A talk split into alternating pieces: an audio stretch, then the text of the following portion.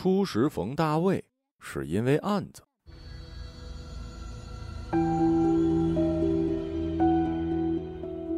案子挺邪乎的，一个男人脱得精光，被绑在金市西郊那条横穿野樱桃林的铁轨上，让夜晚疾驰而过的列车撞得四分五裂。法医费了很大力气才确认他的身份，死者是刘三儿，在金市论追债有他一号。当时我的上司也是我的师傅，承诺鼻炎很严重休假了。上司就派我跟冯大卫临时组合，去找出来是谁把刘三儿绑到了那儿，让他变成了一滩泥。我问冯大卫：“你怎么看啊？该从哪儿下嘴啊？”报告蓝队，追债的被杀很可能是手太黑，欠债的寻仇。我点头说：“英雄所见略同。”冯大卫听到我夸赞他，使劲按耐着胸膛的起伏，但还是止不住下巴那一层胡须的微微颤抖。我心中暗想：这年轻人还是沉不住气啊。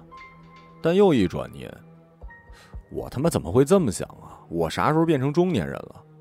平常呢，我总跟在师傅旁边学他本事，挨他的骂，总觉得自己火力挺足，空间挺大。师傅一休息，我才猛然发觉自己身后没人托底。下面都是厨，眼巴巴望着我，还向我讨主意呢。顿觉啊，人到三十是宿醉醒来后，屁股下坐着的水泥地，冰得很。刘三儿死之前，曾经向一个叫宋平的纹身师追债，据说把这人折腾的够呛，一喝酒就嚷嚷着要杀了刘三儿。冯大卫摸了摸情况，回来对我说：“宋平还有个绰号叫小红帽，八九不离十。”是小红帽干的，差之毫厘，失之千里。你要相信诗人的直觉。冯大卫今年二十四，爱写诗，这些诗在我们手机的朋友圈里广为流传。在我看来啊，那就是他自以为是诗的东西。诗应该写的让人看不懂，他那些玩意儿太直白了，都是他平常查过的案子。比如他写过一首叫做《抗日》。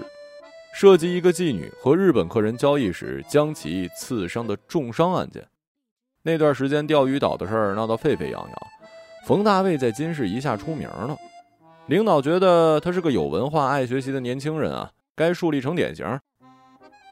我的同事有些不一样的讨论，他们跟我一样，整天呢勤勤恳恳面对各种糟心事儿，诗对他们来说太陌生了，陌生的东西总会让警察警惕。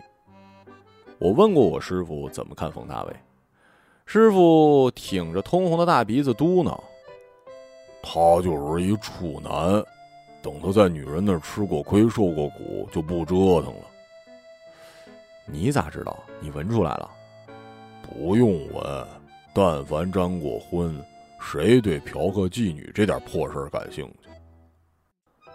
去找小红帽那天，警车刚在纹身店门口停下。我就看到一个头戴红色绒帽的壮汉追着一个身材修长却只穿了胸罩跟内裤的漂亮女人冲出了纹身店。那女人有多漂亮啊！当她奔跑的时候，这条街上所有的玻璃都在为她闪光。女人看到警车尖叫冲了过来，一头扎进了冯大卫怀里。冯大卫的脸噌就红了，像烧着的炭。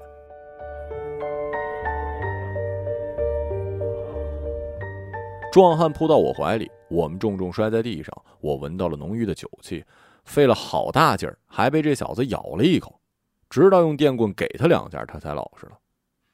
那女人一把把我推开，大叫：“小红帽，小红帽！”原来这醉鬼就是小红帽。我实在想不明白，为什么一个膀大腰圆的男人会有这么个外号？世道真是越来越古怪了。我问那漂亮女人：“你是谁啊？”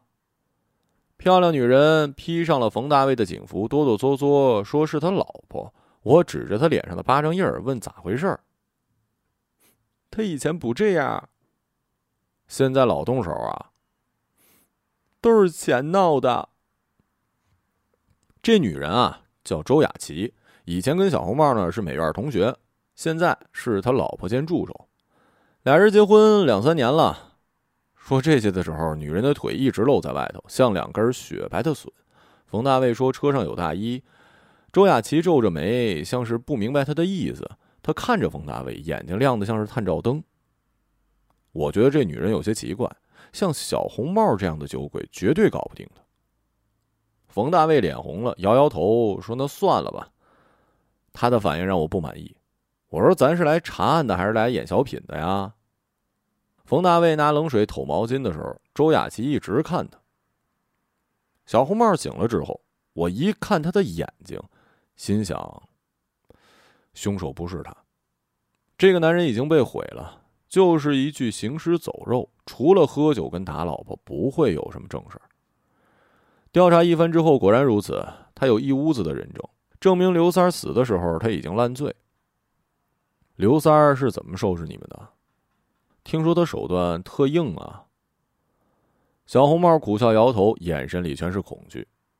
临走前，冯大卫对小红帽说：“你不要老打老婆，犯法。”小红帽瞥了冯大卫一眼，眼神里都是脏话。他问他老婆：“我打你了吗？”周雅琪蜷曲在沙发上，像是拉肚子，没反应，表情似哭非哭。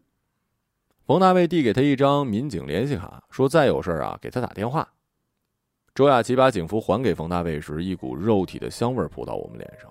那一刻，我觉得他快窒息了，都不敢看周雅琪一眼。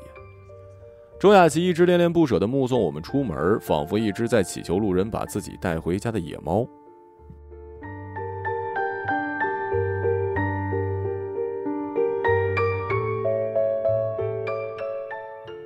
冯大卫以前就在野樱桃林边的景区派出所，他告诉我，野樱桃的学名叫做长柄扁桃，耐寒耐旱，是金市优良的本土经济作物。西郊的野樱桃呢，在本省甚至全国非常有名。一到春天，桃花灼灼，漫山遍野，令人赏心悦目。浓郁的花香能一直飘洒到市区里。一群有着金色瞳孔的野猴栖息在野樱桃林里，吃桃喝泉水，活得十分悠哉。他们跟当地居民处得不错。用冯大卫的话来讲，猴认识派出所的每一个警察，有时呢还会帮厨房把盒饭送到山顶的治安岗。这片地方本是令金市人非常骄傲的景区，甚至有传说，王家卫当年拍《东邪西毒》都曾经想过到这里拍摄外景。可是自从铁路从这里穿过之后，猴子们就疯了，整天呲牙乱叫，不眠不休。最初那几年呢，野猴还只是成群结队的赖着旅游团要吃要喝，后来呢，就跟当地的流氓团伙勾结，无法无天，抢劫过往游客，夺了他们的手机、相机跟旅游包，到晚上再跟流氓团伙换火腿肠跟香烟。后来流氓团伙在扫黑行动中被打掉了。可猴还是我行我素，闹得最凶的一次，几只大猴差点把一年轻女游客的衣服给扒光了。景区派出所办了两任的猴王，才打击掉了他们的嚣张气焰。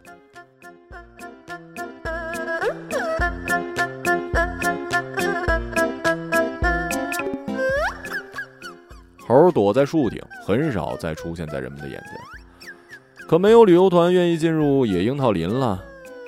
不过我理解这群猴，要是铁轨进我们家，每二十分钟一列火车，咣咣咣响着进我卧室，再从卫生间里钻出去，我也得发疯。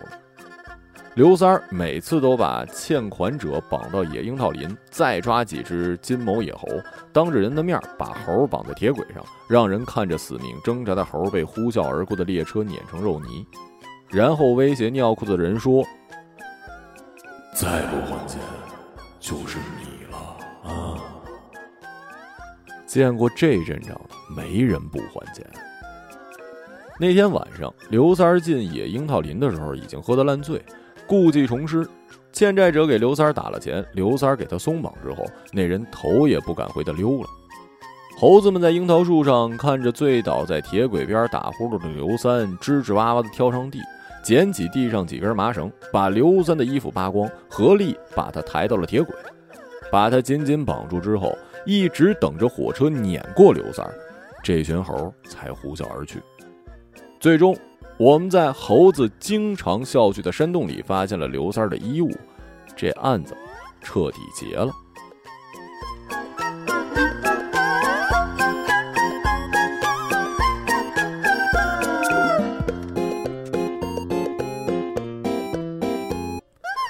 这是我独立办的第一桩重案。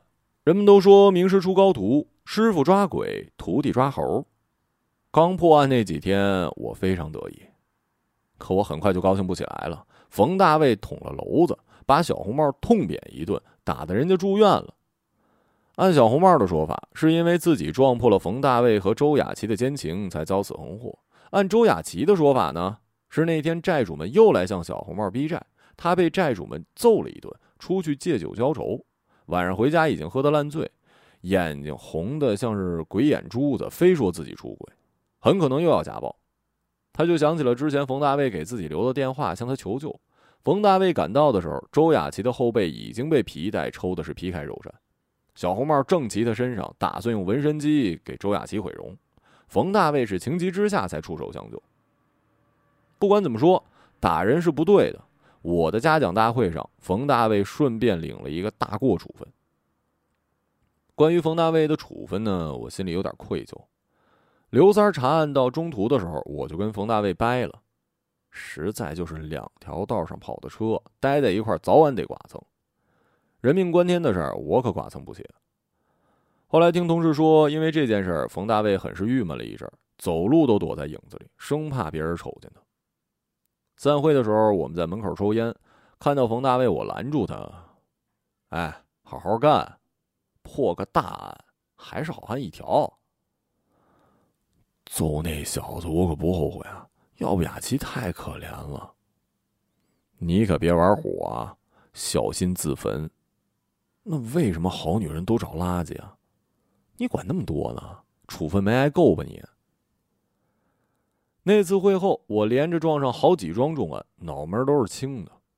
好在心态上呢，还算是适应了孤独，不会像师傅刚离开自己时那么慌张。同事们聊八卦，偶尔会有关于冯大卫的只言片语钻到我耳朵，印象都是模模糊糊的。男人们说冯大卫有了很大变化，穿衣讲究了，经常刮胡子、修发型，还健身。他现在啊，打篮球，积极参加聚餐，大家都喜欢他。说真接触下来才知道，啥世人俗人，所有男人都一样，关心的就那点事儿。女人们说，女人是真会塑造男人啊，改变男人啊，爱情的力量是真伟大呀。他们闻过冯大卫身上古龙香水的味道，男人只有面对心爱的女人才会这么上心。听到这些，我暗自佩服我师傅的处男论。再怪的男人，只要遇到女人。就像被高明的骑士套上了缰绳的野马驹儿，几分钟就忘了自己是谁了。女人们感慨一个诗人就此陨落，男人们立刻粗俗地说：“有女人，谁还要诗歌呀？”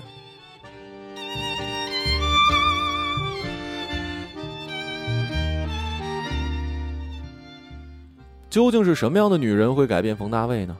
我对这个女人很好奇。有一天，街面上发生了一起入室抢劫案。到地方，我才发现我回到了小红帽的纹身工作室。进去的时候，店里能搬走的东西都搬走了，搬不走的通通砸得稀巴烂，只有无穷无尽的烟花还在墙上摇曳。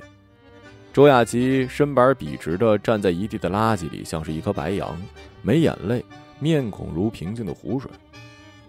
我却能听到冰裂一般的心声。我师傅跟我说过，越漂亮的女人心越硬。冯大卫站在他身边，手足无措，抓耳挠腮。我心中暗骂：真没出息！没想到他真和周雅琪搅和一起了。正如人们所说的，他的确变化很大，成了一个正常的男人，关切地看着身边的美丽女人，似乎望着自己窗外心爱的风景。他在这里让我既意外又释然，或者说，作为诗人，他为自己像诗一样古怪的变化写下了注释。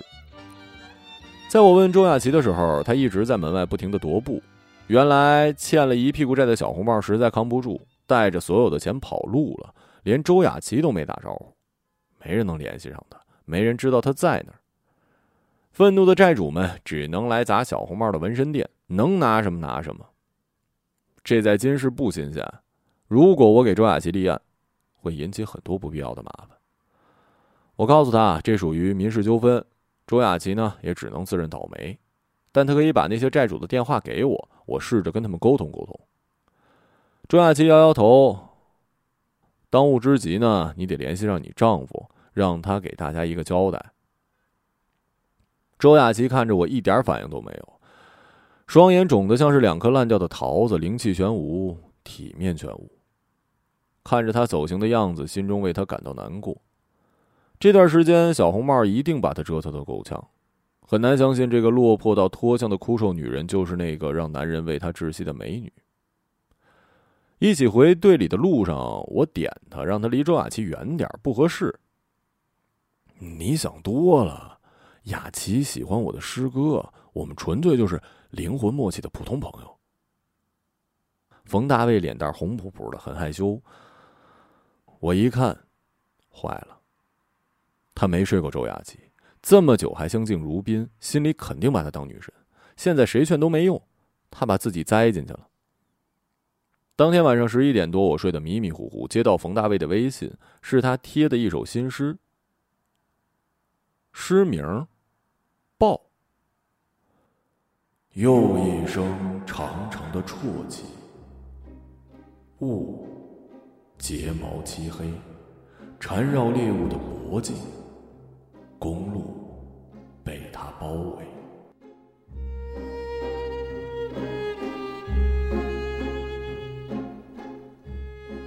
我正琢磨这啥意思呢，他又来了一条语音：“蓝队，周雅琪是我的缪斯，这诗是他给我的灵感。”我心里一阵恼火，给他回了四个字儿：“去你妈的吧！”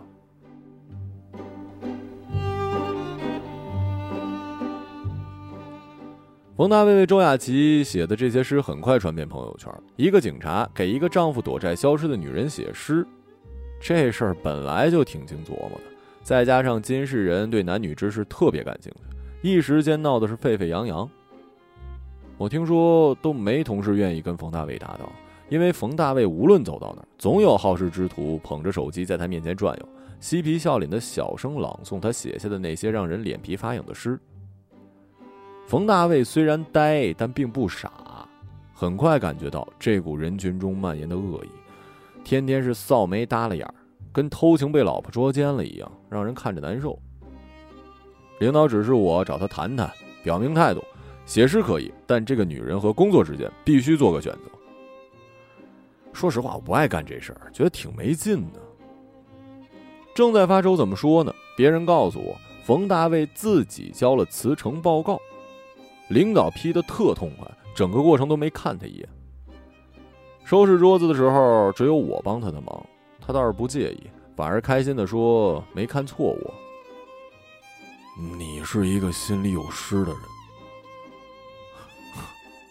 出去不比在这儿，乐观是必须的，理性也是必须的。”他抱着满满的大纸箱傻笑，安详如卧在草原上的牦牛。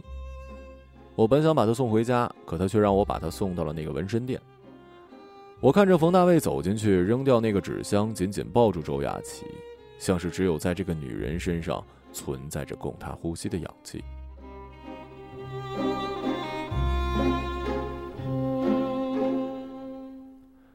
冯大卫不当警察后的隔年，有一次跟同事聚餐，我听他们聊起了冯大卫的近况。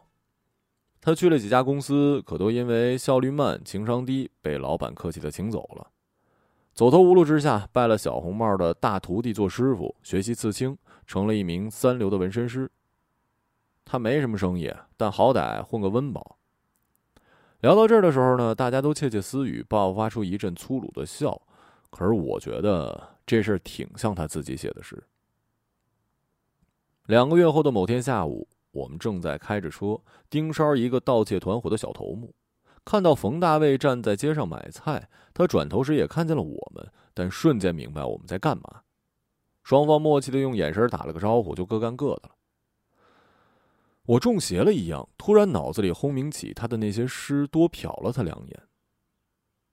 冯大卫又变回了老样子，胡子拉碴，衣服也不怎么整洁，看来爱情的最神秘期已经过了。诗人不再是处男，可冯大卫的眼中的那道灵光却比以前更亮了，简直可以用妖艳来形容。我觉得他跟周雅琪过得很幸福。那天的行动非常成功，我们四个组同时行动，抓捕了盗窃团伙的所有成员。他们是一群身材矮小的南方人，蹲在墙角瑟瑟发抖，说话像是鸟叫。现在说起这案子，我都觉得非常有意思。这群南方人在没做小偷之前是卖保险门、保险柜的。他们的客户呢，来自一片叫做金洞天百分百的别墅区。动工之前，开发商在全球各地找了一百个最顶级的设计师，为他们设计了一百座房子。他要让金市的有钱人住在最先进的建筑里。结果就是，小区的别墅奇形怪状，有巨大的鲸鱼，有富丽堂皇的宫殿，有外星飞船，还有欧洲的古老城堡。每座房子都配套了与其建筑风格相符的家具家电，可以拎包入住。房子很快卖光了，但是没人来住。没有富豪愿意住在外星飞船或者是鲸鱼肚子里，这些别墅成了富豪们的仓库，专门来放各自的秘密。金市的经济衰败之后，南方锁匠们不仅没有了业务，还被开发商欠了一大笔工钱。失魂落魄之时呢，锁匠们想起了这些别墅，想起他们卖出去的保险柜都有共通的万能密码，他们回到这儿偷窃富豪们的丑闻和私房钱。案子破了之后，金洞天百分百的保安主管也被抓了。锁匠们偷的每一份都要跟他对半比。我去逮保安主管的时候，开发商非常感激我。他说他不恨锁匠，但恨叛徒。以后蓝队有啥事，只要咱帮得上忙，尽管说话。这个时候，我突然想起了冯大卫那些意义模糊的诗。或者说，正因为模糊，所以我从来没有在大脑里擦掉过冯大卫这个人。那我给你推荐一保安主管吧，从我们那儿出去的，虽然人呆了点，但业务没问题。没过几天，我收到了开发商的微信，人已入职。那是还穿着短袖的时候发生的事儿。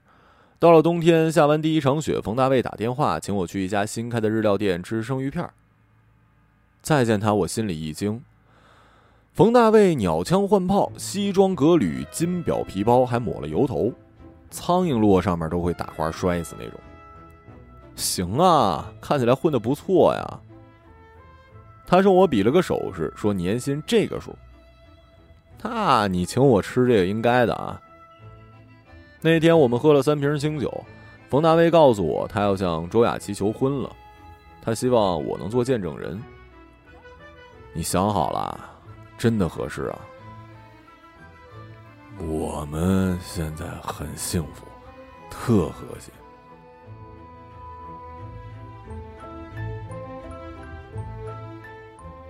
他总会把周雅琪偷偷带到那些主人失踪的别墅里，并为自己规定情境。有时他们是从人马座来的外星雌雄大盗，有时他们是落在鲸鱼肚子里的匹诺曹跟公主。无论他们变成谁，结局总是整夜的疯狂作案。每一个夜晚，每一座别墅都是一句诗。看着墙上主人的照片，非常刺激。曾经说几句话就变红的冯大卫，如今彻底变了。说起关于男女的话题，双眼放光。哎，行行行行，您要是不能喝呢，咱就少喝点，行吗？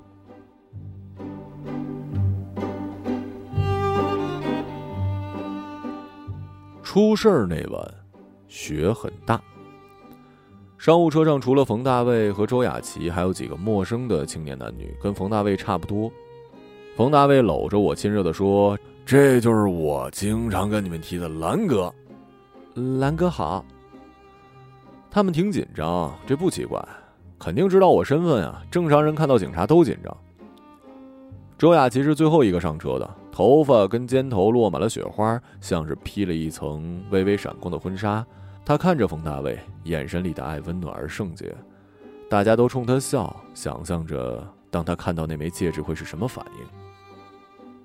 周雅琪问冯大卫：“大下雪天的去哪儿吃饭呀？”“你就跟我走吧。”甜蜜和紧张在车厢里蔓延。有人问周雅琪：“将来你们结婚了，是你管钱还是冯大卫管？”也有人问他：“你倾向要个男孩还是女孩？”人们欢笑着打闹着，周雅琪似乎预料到今晚冯大卫要干嘛了，他脸发红，总是不安地偷偷瞥一眼冯大卫。冯大卫含笑面对他，周亚琪几次问他究竟要干嘛，究竟去哪儿，他就是不说破。周亚琪在局促的过道里来回踱步，面色红润。我望向车窗外，看不清来路跟归途。一层乳白色的冰花紧紧贴在车玻璃上，山峦和楼宇仿佛是幽灵堆积凝固的巨型水银。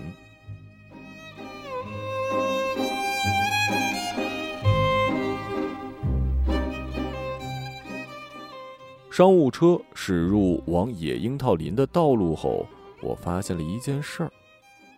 周雅琪时不时的会往车窗外看几眼，笑容也逐渐变得干瘪虚伪。面对人们的调侃跟玩笑，他越来越低落，不再大笑和尖叫，只是有气无力的应和。大家渐渐觉得没趣，车厢就安静下来。起先我觉得周雅琪是紧张。但随着目的地越来越近，我发现她眉头紧锁，面目苍白，额头还浮了一层虚汗，明显是恐惧。求婚有什么可怕的呀？我感觉好奇。风声呜咽，如同远方埋葬的巨兽在地底轻声哭泣。不知道为什么，我喉咙发干。你不是不相信有那么聪明的猴吗？我证明给你看。黑暗中，一朵烟花冉冉升起，在夜空中爆炸。车厢里的人都站起来鼓掌欢呼。更多的烟花绽放，每个人的脸都被光芒照耀着，双眼中姹紫嫣红。那野樱桃林望不到边，枝桠交错纵横，如迷宫一般。无数野猴渺小的黑影在树干间跳跃尖叫，用火柴点燃固定好的焰火。金色的眸光跟烟花相互辉映，光无处不在，土地依然冰冷。当周雅琪看清放烟火的那片空地时，她的脸色变得跟死人一样苍白。他紧紧拽住冯大卫的手：“我们回去吧，马上就到了，求求你了，我我们回去吧，我我身体不舒服。等会儿我给你惊喜啊！我不需要，我就想回家，我求求你了。”我求求你了，掉头回去行吗？车停下，我们到达目的地，人们起哄说下车下车，好歹听冯大卫给你啥惊喜啊？冯大卫傻乎乎的点头。周雅琪跳下车，转身就走。冯大卫拉住他，掏出一个戒指盒，话还没说完，周雅琪一巴掌就打掉了。火光的映衬之下，他的面色如雪一般的苍白。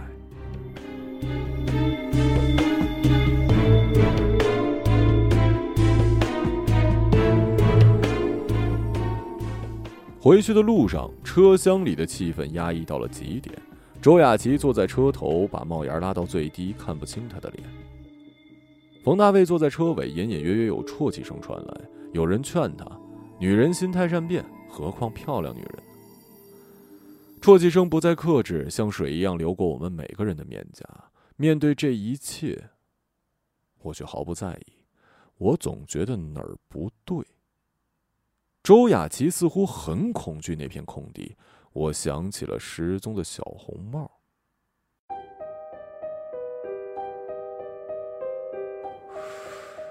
他现在在哪儿呢？真的是躲债逃跑了吗？什么念头一旦在我心里长出来，不把它落实到实处，我绝不罢休。第二天中午，我又回到了野樱桃林前的那片空地，用铁锹忙活半天。除了地上多出了几十个非常难看的小坑，我什么都没得到。当我靠在大树边疲惫的喝水时，我听到头顶传来吱吱呀呀的声音。我抬头，看到树干上站满了猴子，冲我咧嘴讥笑我的徒劳。我挥挥手，意思让他们滚蛋。带头的反而跳到我面前，指了指我手中燃烧半截的烟卷。我把烟卷递给他，他吧嗒吧嗒嘬了两口，掐灭了烟头，心满意足地望着我。指指我的兜，意思还想要烟。我把烟递给他，他冲树顶一招手，一阵噼里啪啦，猴们扔下来一大堆桃。我心想：太他妈胡闹了吧！摇头苦笑，拔腿要走，带头的一把拽住我，我心里一惊，怕他们抢枪啊！我瞪起眼，手往腰里探，不料一个黑乎乎的东西掉在我面前。头顶的猴把一只女士皮包扔到了我脚下。猴们冲我谄媚的笑，我的头突然剧烈的疼痛。也许是我被自己吓到了，我指指自己头顶的帽子跟身上的衣服。你们帮我，我给你们一箱烟。带头的点点头，跳上树，和他的同伙遁入了林中。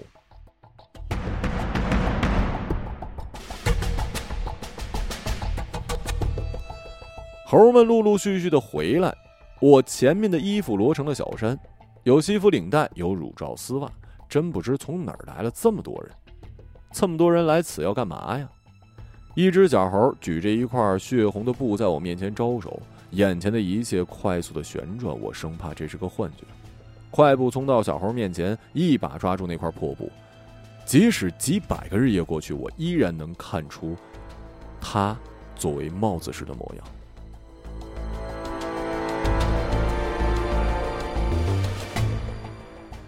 小猴冲我谄媚的笑，我指手画脚的问他：“这红帽子从哪儿来的？”领头的大猴一把把他拦在身后，大猴举起手中的烟盒冲我挥舞。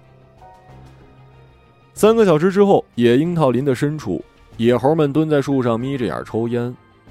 我们从他们指引的土坑中挖出了那具男人的尸骨，猴群雷声响动，吱吱的声音似乎在笑，漫天烟头滑动，如精灵的眼睛。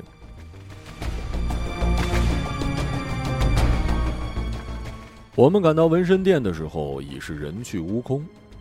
我想周雅琪可能在冯大卫那儿又掉头去了金洞天百分百。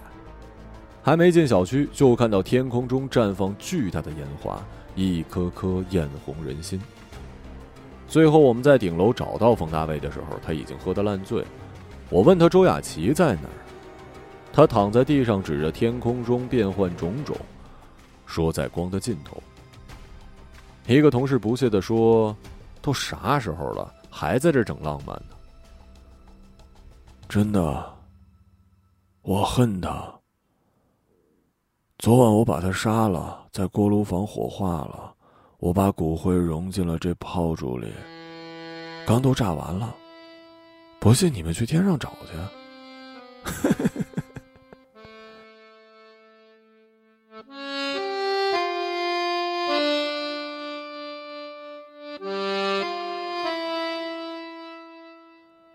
他得意的笑了，我们没人笑得出来。等他酒醒之后，我们把他带了回去。我想尽所有办法，可他只有一句话，就是喝多了自己瞎说的。平安夜那晚之后，他再也没见过周雅琪。我无法判断这件事情的真假。有时抬头看看天，永远有白云缓缓流过。冯大卫放出来之后，我跟几个坚信他有问题的同事没有放弃对他的监视。过了段时间，大家得出一结论：不再做警察的警察比警察更无聊。冯大卫啊，整日忙于跟各种各样的女人相亲，每个女人都跟冯大卫去过野樱桃林外的那片空地。他像是魔怔一样，在那儿给人家耍猴，把女人们吓跑。周雅琪像是从不存在过一样。有几次，我被强烈的光线灼痛双眼，会猛然想起她美丽的容颜，觉得她真的就站在。我们存在的彼端，微笑着宽容我们的徒劳。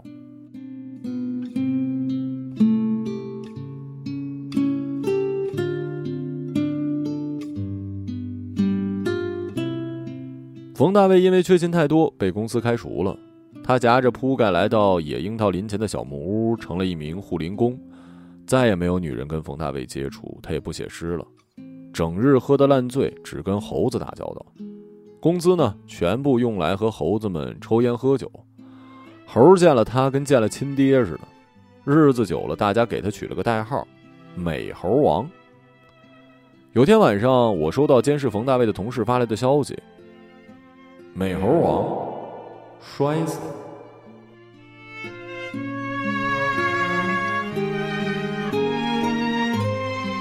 我赶到野樱桃林，他懊恼地说：“冯大卫喝醉酒，要去救一只困在山崖的小猴时失足摔了下去。”我去山脚下，现场十分惨烈，人们是用小铲子给冯大卫收了尸。我仰头望着星空，心想：还是你们诗人狠，这一切结束了。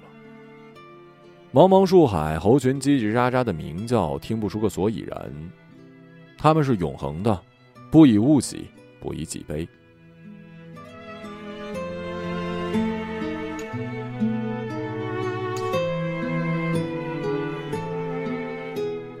后来某天阳光猛烈，我调一起敲诈案时遇到了金洞天百分百的开发商。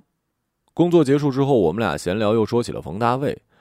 他说：“其实辞退小冯不是因为他不来上班，是因为发生了很多邪门的事儿。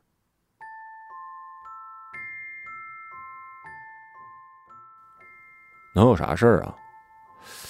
我后来听人反映啊，别墅里闹鬼，夜里。”哎呀哎呀的声音，像是女人哭，像是婴儿叫。那个各路大仙我都请了，就是抓不住鬼。我亲自去抓，也只能看到黑影在天上飞。我买了几条藏獒，结果第二天这些猛犬都缩在屋里，像是遇到了可怕的事情。后来我还请了一个专业的视频分析公司，一帧一帧还原监控画面，终于搞清那鬼影是啥了，是猴，足足半人大小的猴啊！我想让小冯想想办法，小冯只是冷笑，就跟我是个傻逼一样。这哪有半点保安总监的样子啊？我就只能把他给开除了。他滚蛋几个月之后，就再也没来过猴了。那我至今就想不明白，那些猴来这人都没有要的别墅来干嘛呀？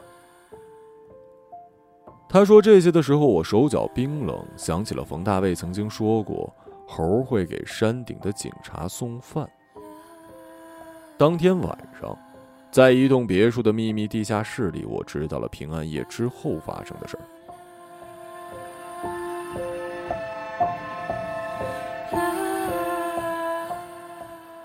回家之后，周雅琪不耐烦冯大卫对她的纠缠，将自己杀死小红帽并埋尸于野樱桃林的真相告诉他。冯大卫知道我在现场一定起了疑心，会去野樱桃林挖出尸体。时间不允许他去销毁证据或者转移周雅琪。他想起了野樱桃林里的那群猴，他把周雅琪藏到了别墅深处，制造他被自己杀死的假象，牺牲自己的命运，转移我们的注意力到他的身上，换取密室内周雅琪的安全。那群野猴成为了冯大卫为周雅琪提供生命补给的使者，就这样持续了很久，直到有一天，猴突然不见了。周雅琪认为冯大卫一定被抓了。冯大卫告诉周雅琪，如果自己被抓，绝不会说出真相，会想法自杀的。他想冯大卫一定死了，他没勇气走出密室，不愿再回人间，于是他留下这封信，想告诉警察，冯大卫是个好人，是个了不起的诗人。Loving strangers, loving strangers, loving 这些事儿都被周雅琪写在一封信上。合上信，我花了很长时间平复内心的悸动，想象着一只肥硕的野猴背着食物，贪婪的一根一根吸食着香烟，避开我们的跟踪，越过电线跟车流，越过高楼跟立交桥，飞过人们的头顶，飞过这座城市，飞过爱恨情仇，来到周雅琪面前。那封信就躺在周雅琪的身上，她的容颜已泯灭为乌有，她身上的衣物已枯竭为粉末，她成为一堆白骨，倚靠在石门前，躺在光的尽头，依然等待着野猴从天而降。